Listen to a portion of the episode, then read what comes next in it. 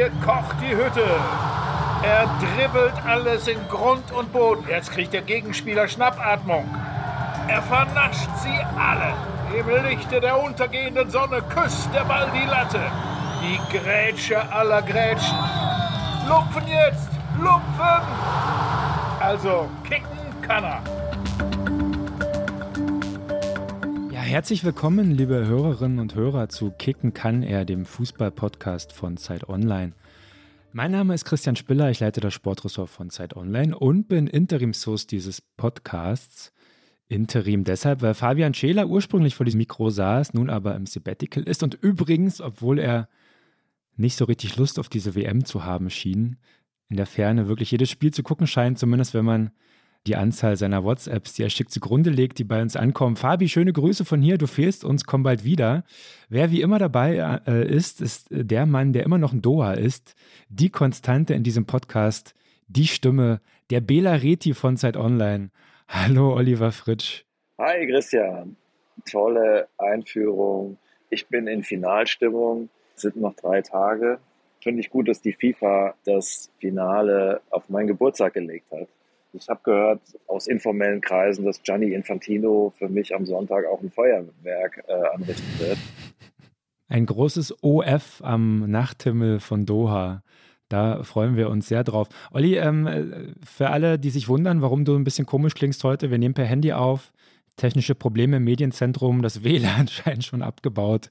Hoffentlich bleibt der Stuhl wenigstens unter deinem Popo, solange wir aufnehmen. Wir drücken die Daumen. Was mich aber natürlich noch interessiert, wie ist denn die Adventszeit in Doha? Wie ist der Glühwein? Erzähl mal. Weihnachten in der Sonne, Weihnachten in der Wärme. Ach ja, stimmt. Ich kriege manchmal Bilder von zu Hause. Leute stapfen durch den Schnee in Nürnberg. Ist das Christkind da? Kann man ganz vergessen. Ich habe mich jetzt so hier dran gewöhnt. Ich weiß gar nicht, ob ich wiederkomme. Nein, ich freue mich. Ich bin auch ein Freund äh, des Winters. Wir haben ja die ganze Zeit 30 Grad, jetzt sind es 25 die letzten Wochen. Aber oft verlassen wir ja unsere Hotels äh, gar nicht und werden auch von Klimaanlagen in die Irre geführt uns fehlt ein bisschen das Gefühl für, für Jahreszeiten und Temperaturen in Doha. Schöne minus 5 Grad Grüße von hier jedenfalls.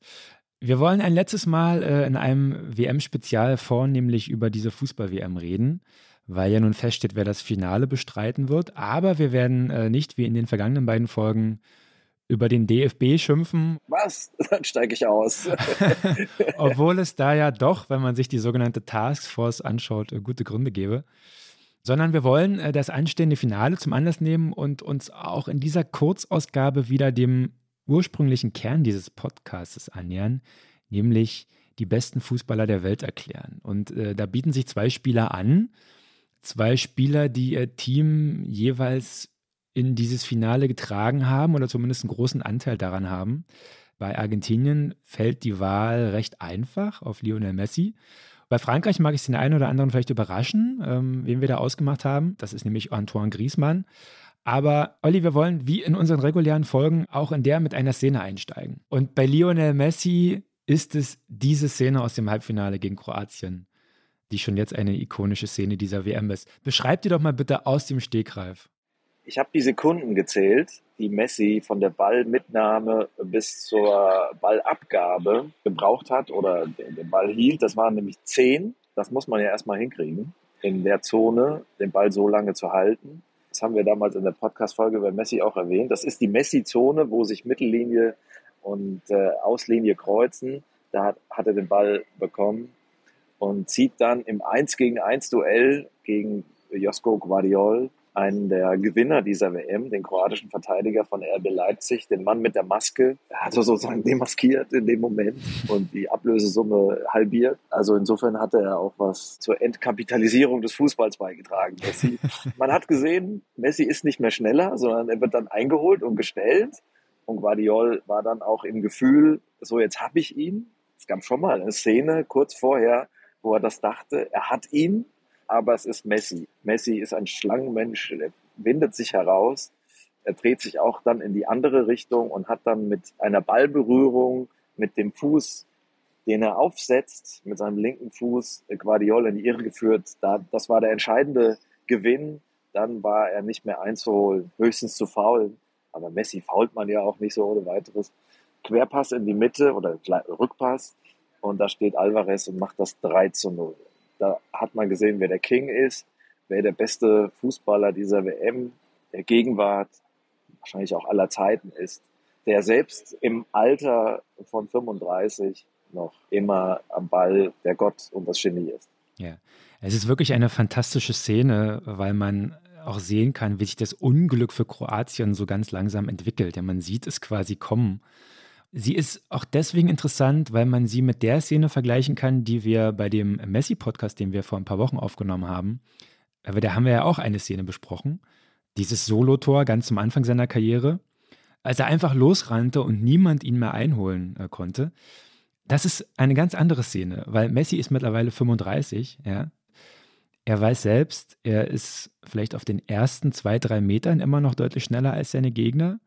Das nützt ihm aber nichts, wenn er ab Meter vier dann eingeholt wird. Und deswegen muss er sich anpassen und muss überlegen, wie er diese lange Strecke zurückwegen will. Und er zerlegt diese lange Strecke in ganz viele kleine Teile. Ja, also er zieht kurz an, verzögert, zieht wieder an, verlagert das Gewicht, macht eine Körpertäuschung, dreht sich.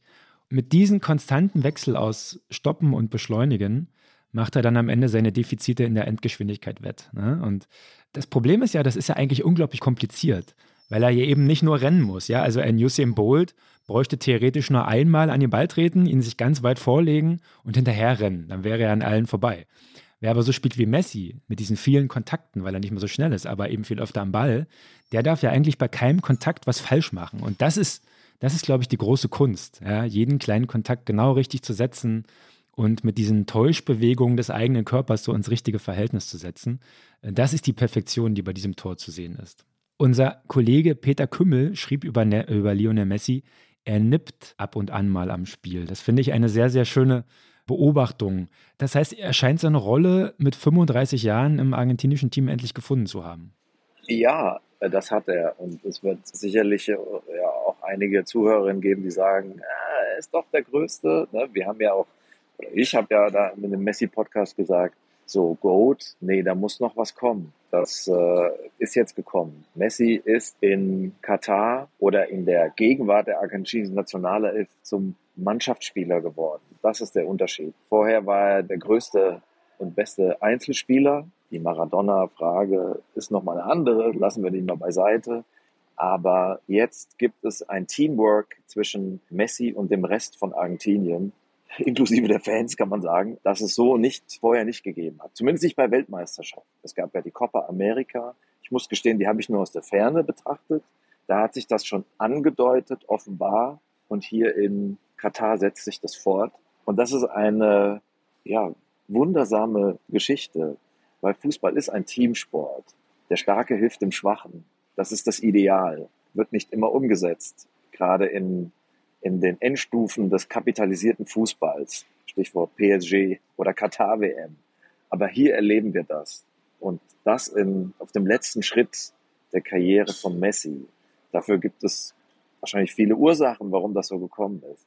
Aber das ist eine harmonische, märchenhafte Fügung am Ende dieses einzigartigen Fußballers. Was glaubst du, ist der Grund dafür, dass das so gut funktioniert? Also, dass Messi so spielt, wie er spielt und was er möchte, ist ja irgendwie klar. Ja, er möchte seine Karriere mit diesem, äh, diesem WM-Titel krönen. Aber warum lässt seine Mannschaft ihn so spielen, wie er spielt? Also warum ist es okay für sie, dass er sich diese Auszeiten nimmt? Ich meine, die Antwort ist relativ, liegt natürlich auf der Straße, weil er dann für die Momente sorgt, die auch dafür sorgen, dass sie selbst erfolgreich sind. Also was muss ja auch wachsen. So eine Beziehung muss wachsen, so ein Vertrag, den sie untereinander schließen. Was glaubst du, geht in den Mitspielern vor, wenn sie an Messi denken? Es gibt verschiedene Gründe für diese neue und äh, ungewöhnliche, aber effektive Arbeitsteilung. Die Mitspieler sind ja alle, die meisten zumindest deutlich jünger. Ich meine, du hättest das gesagt oder geschrieben, die hatten Messi äh, in ihrem Kinderzimmer hängen und haben ihn vergöttert. Und jetzt dürfen sie mit ihm spielen. Stichwort Alvarez. Es gibt ja da Bilder, wie er als Kind Messi anhimmelt die wollen sich jetzt einbringen und wollen ihm diesen Titel zu Füßen legen und ihren Teil dazu beitragen, dass seine Karriere gekrönt wird. Das ist das eine. Das zweite ist, Messi selbst ist reifer geworden, scheint so zu sein. Beispiel nach dem Viertelfinalsieg gegen Holland, ähm, nach dem Elfmeterschießen, ist er als einziger zu seinem Torwart gelaufen, um sich zu bedanken. Sprich, man sieht, Messi hat erkannt, er hängt ab von anderen, kann es nicht alleine gewinnen.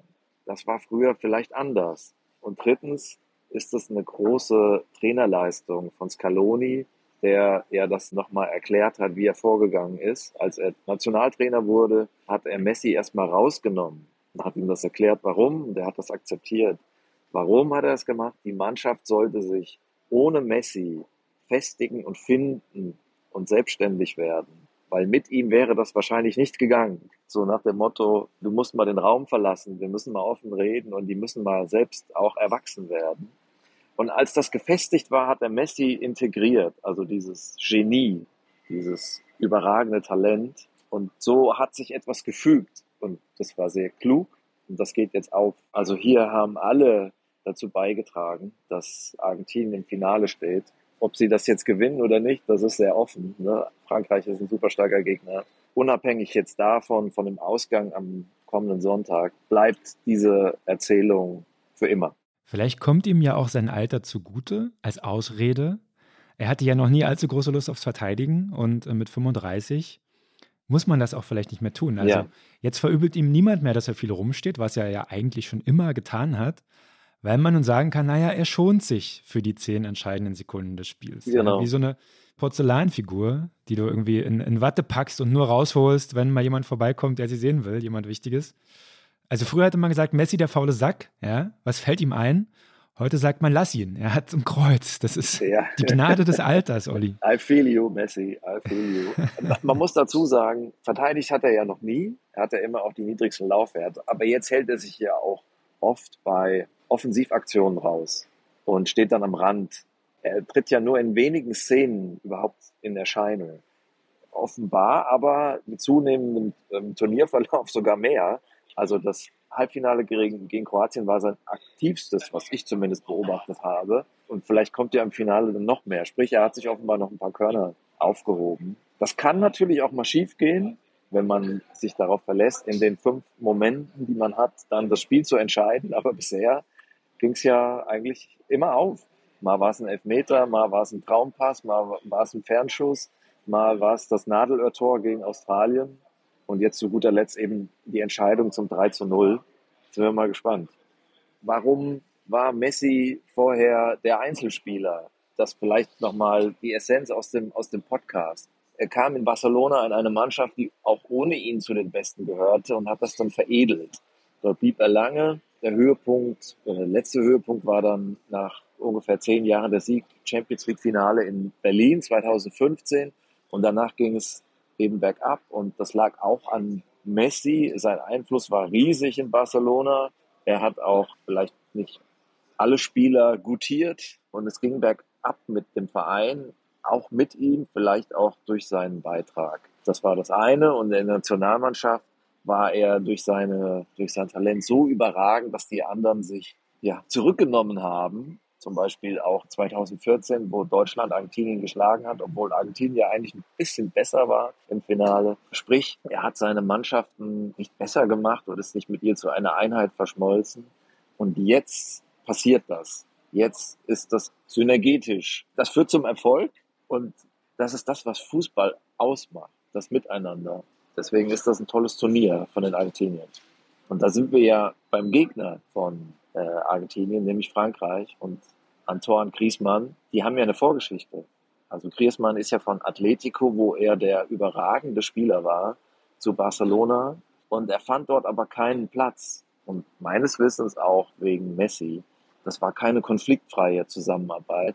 Und die Karriere von Griezmann geriet im Verein in Schlingern. Und dass der hier so ein Comeback feiert, das ist die andere Geschichte dieses Finals und dieses Turniers. Was heißt eigentlich, zeigt der Welt, dass du besser bist als Messi auf Französisch? Ist es das, was Didier Deschamps äh, seinem Antoine einflüstern wird vor dem Finale? Die Trainerleistung von Frankreich ist auch enorm. Didier Deschamps wäre der erste Trainer, der einen WM-Titel verteidigt in der Geschichte. Er weiß auch, wie man mit Stars umgeht. Er war selbst ein großer Fußballer, hat sich dann zum äh, Trainer entwickelt und da sieht man mal, was das für eine gute Kombi ist diese Talentesammlung aus Frankreich, ja, die jetzt ja trotz Verletzungen von drei, vier, fünf Weltklasse-Spielern immer noch die besten Individuen versammelt haben, das zu einer Einheit zu fügen und zu orchestrieren, das ist eine große Leistung und äh, das darf man auf keinen Fall übersehen. Also da stehen auch die zwei besten Trainer im Finale. Am besten sieht man das bei Griezmann, was der spielt ja mehrere Positionen gleichzeitig und auch solche, die ja nicht mal unbedingt seine Spezialität sind. Genau. Also der Fakt, dass wir jetzt über Antoine Griezmann reden, ist vielleicht auch zum großen Teil Didier Deschamps zu verdanken, weil er eben Griezmann eine Position oder eine Rolle oder eigentlich sind das ja sehr viele Rollen zuweist, die Griezmann selbst vielleicht vorher gar nicht gesehen hat. Also Lass uns noch mal einen kurzen Schritt zurück machen. Wenn wir über Frankreich reden und über welchen wichtigen Spieler kann man darüber besprechen, würden jetzt viele erstmal sagen, boah, es gibt doch da diesen Kilian Mbappé. Warum reden wir eigentlich nicht über den? ein andermal. Also es gibt äh, tausend Gründe, über den zu reden. Äh, wir müssen uns jetzt mal für einen entscheiden. Mbappé wird ja noch zehn, zwölf Jahre sicher uns beschäftigen. Wir hätten auch den nehmen können, aber Griezmann spielt hier noch vielleicht die größere Rolle, weil er mehr für das gesamte Team steht. Und Mbappé ist ein Individualist. Die braucht man im Fußball. Aber Griezmann ist überall auf dem Platz. Ja, ich finde ja, Mbappé spielt eine sehr komische WM. Genau wie ich auch finde, dass Frankreich auf eine gewisse Art und Weise eine komische WM spielt. Also ich würde jetzt nicht sagen, dass Mbappé irgendwie enttäuscht. Ja, dafür hat er gegen Polen zwei wunderschöne Tore geschossen, hat auch im Halbfinale gegen Marokko ja beide Tore, ich würde da mal Anführungsstriche dazusetzen, vorbereitet. Das waren ja abgefälschte Schüsse am Ende, aber er hatte, er hatte zumindest seine Füße im Spiel. Aber man würde ja nie sagen, dass er jetzt einen entscheidenden Einfluss auf das französische Spiel hatte und auf die Leistung der Franzosen. Und das würde ich bei Anton Griesmann schon eher unterschreiben. Also er ist der Mann, finde ich, der das französische Spiel zusammenhält. Also wenn man gesehen hat, wo er überall gegen Marokko auf dem Platz stand, wo er überall zu finden war. Wie oft hat er im eigenen Strafraum, gefühlt sogar im eigenen Fünf-Meter-Raum geklärt? Ja, er ist ja kaum zu fassen. Er spielt überall. Er ist Vierer, Sechser, Achter, Zehner, also Innenverteidiger, defensiver Mittelfeldspieler, Box-to-Box-Player, Spielmacher. Klärt wie ein Libero, orchestriert die Abwehrleistung und ist dann bei Ballgewinn dieses Scharnier zwischen dem Spieler, der den Ball erobert, und den Stürmer, bei dem der Ball im Idealfall landen sollte. Das ist schon multitalentiert, oder? Ja, Griezmann, wo kommt er her? Atletico Madrid, defensive Mannschaft, lange unter Simeone gespielt. Er ist ja Offensivspieler, der aber defensiv mitdenkt. Das ist seine Sozialisation. Davon profitiert auch Deschamps, der ja auch ein defensiver Trainer ist. Das macht dann äh, Führungsspieler aus und Leadership, wenn man nicht nur sich mit seiner Position auseinandersetzt, sondern mit dem Gesamten. Griezmann hat auf der Pressekonferenz sich über den Wechsel von äh, Giroud Tyrann geäußert und gesagt, damit konnten wir die linke Seite besser verteidigen. Das machen Stürmer normalerweise nicht so. Das hat man jetzt von Thomas Müller oder so eher selten gehört und von Messi wahrscheinlich auch nicht. Also Griezmann durchdringt das Spiel von vorne nach hinten immer mehr. Ich weiß nicht, ob er hundertprozentig weiß, was ein Innenverteidiger genau leistet. Da wäre ich schon auch noch skeptisch. Aber er umreißt es zumindest und nimmt sich in die Verantwortung und ist deswegen ja auch überall zu finden und hilft aus. Aber seine große Stärke ist natürlich sein strategisches Offensivspiel und keiner schlägt präzisere Flanken als Griezmann. Das hat man gesehen beim 2 zu 1 gegen England und beim 2 zu 1 gegen Dänemark. Da hat er Mbappé serviert. Und Griezmann ist da total uneitel. Sprich, er, er serviert für andere. Er braucht das Tor nicht selbst schießen. Das könnte er auch. Er ist torgefährlich, aber er fügt sich in seine Rolle. Das hat man ja oft in Nationalmannschaften, dass dort die Stars oder die herausragenden Spieler dann ein bisschen defensiver spielen oder auf einer anderen, zentraleren Position, weil in der Nationalmannschaft immer auch ein bisschen improvisiert werden muss. In einem Verein muss das Griezmann wahrscheinlich nicht so machen, äh, wie er das hier macht. Ist spürbar, dass er den Respekt seiner Mitspieler hat. War vielleicht nicht ganz klar für einen Spieler, der irgendwie seit drei Jahren in der Champions League kaum noch auftritt. Man muss sich ja auch erstmal durchsetzen in so einem Star-Ensemble. Aber es äh, ist eine Einheit, Frankreich. Dabei wirkt es ja so ein bisschen so, als ob das Schicksal Griezmann in diese Rolle gedrängt hat, weil bei Frankreich so viele Leute ausgefallen sind. Also normalerweise spielt dort in der Mitte ein, ein Paul Pogba, einen Golo Kante, ganz vorne drin spielt noch Karim Benzema. Also so ein bisschen ist Griezmann ja auch eine Notlösung, wahrscheinlich die, die äh, attraktivste Notlösung, die der Weltfußball je am Ende bereitgehalten hat. Aber es stellt sich ja schon die Frage, wie sehe diese Mannschaft eigentlich aus, wenn alle, die gesund wären, mitspielen würden? Wären sie besser oder schlechter? Also wenn jetzt alle, die ausfallen, eine Mannschaft bilden würden und die würden gegen die spielen, weiß man vielleicht gar nicht mehr, wer gewinnt. Ja, genau. das stimmt. Aber es gibt natürlich auch die Gefahr eines zu viel. Ich weiß nicht, ob es nicht sogar ein Vorteil ist, dass Paul Pogba halt nicht dabei ist. Also ein toller Fußballer, aber das sind ja auch Egomanen. Ja? Benzema ist der bessere Fußballer als Giroud, keine Frage. Aber wir kennen auch seinen Charakter. Er ist auch im auch taktisch jetzt nicht so fokussiert und sauber wie Giroud. Der spielt eine klare Nummer 9, ein Zielspieler. Das macht das Spiel auch einfacher.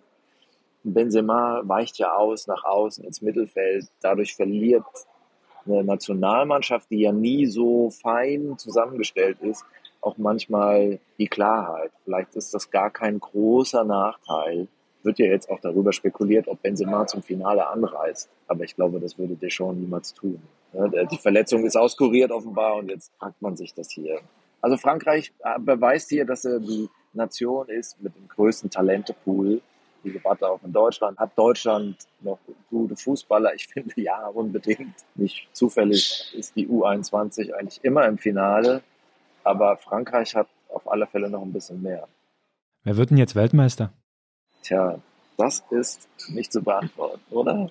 Das ist sau schwer und sau spannend. Es sind unterschiedliche Mannschaften. Mein Tipp war vor dem Achtelfinale Argentinien vor Frankreich. Ich habe mich orientiert an meinen Kolumnisten Philipp Lahm. Der hat nach dem ersten Spiel, das sie gegen Saudi-Arabien verloren haben, gesagt, die werden unterschätzt. Das ist eine super Einheit. Die verteidigen ganz hervorragend nach vorne.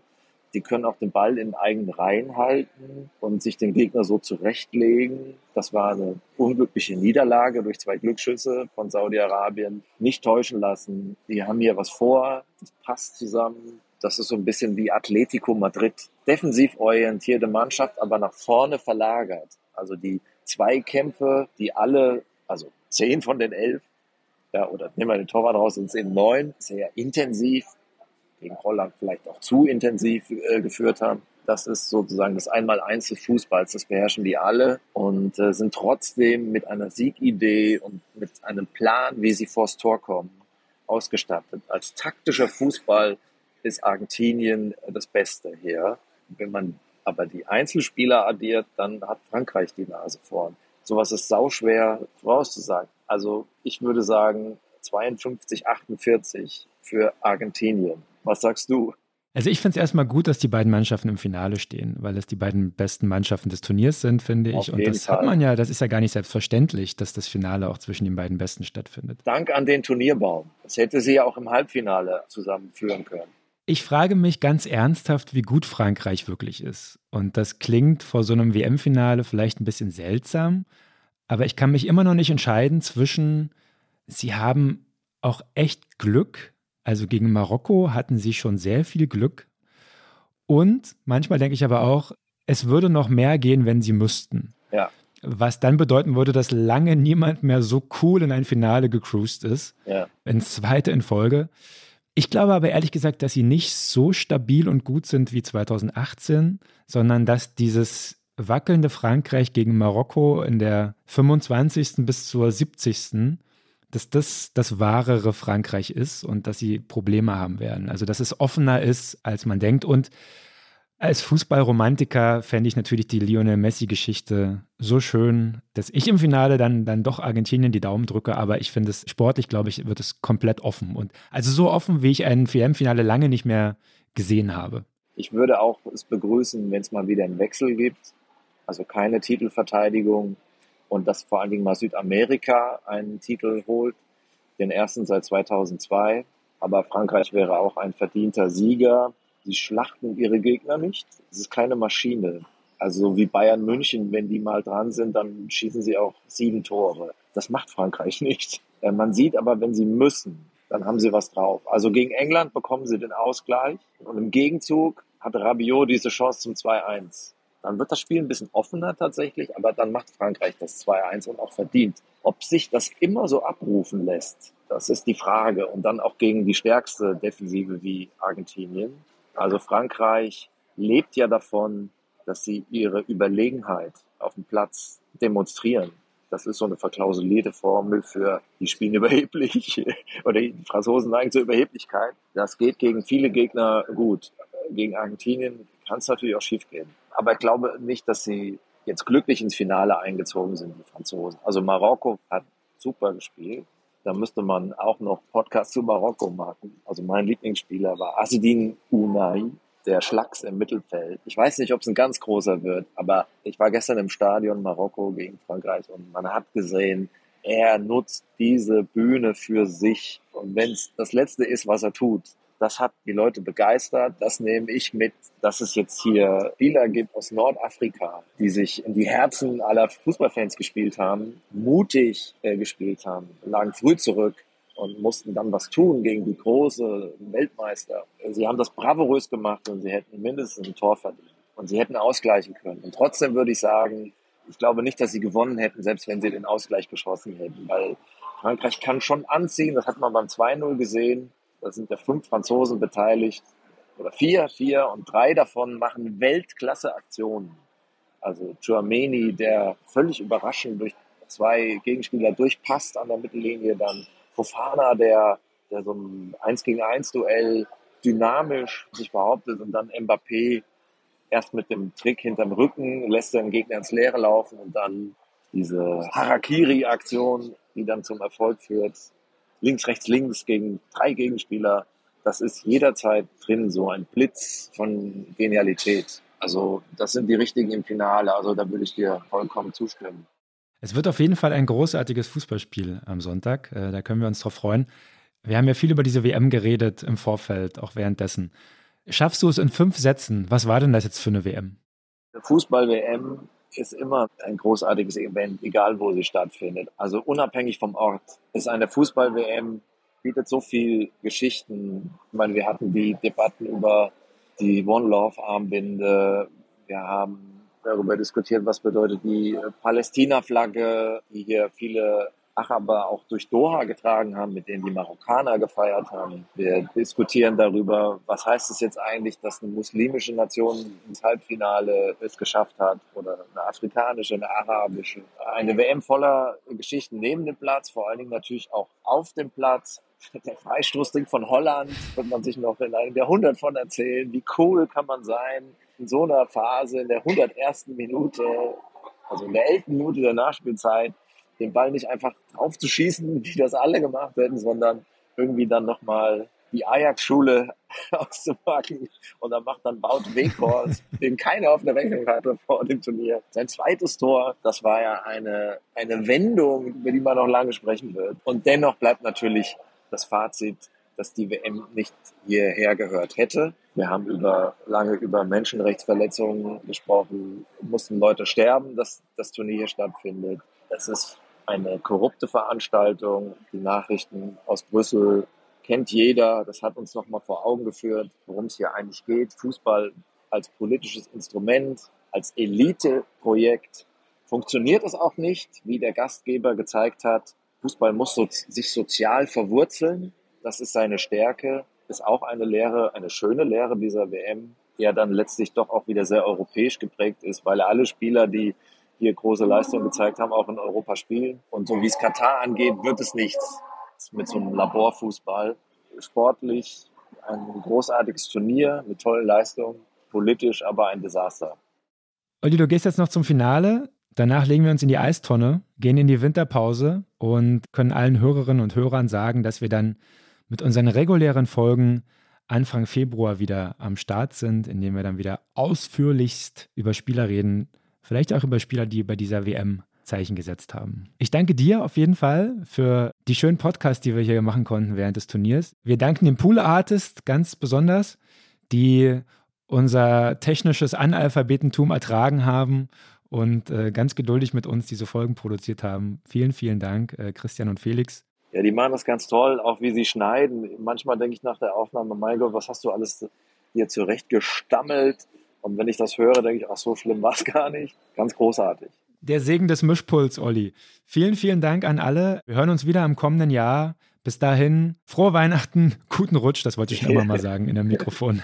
Und bis demnächst. Ciao, Olli, ciao alle. Ja, danke, Christian. Und danke auch, verehrte Zuhörerinnen und Zuhörer, für Ihre Aufmerksamkeit und Geduld. Und wir hören uns dann im neuen Jahr.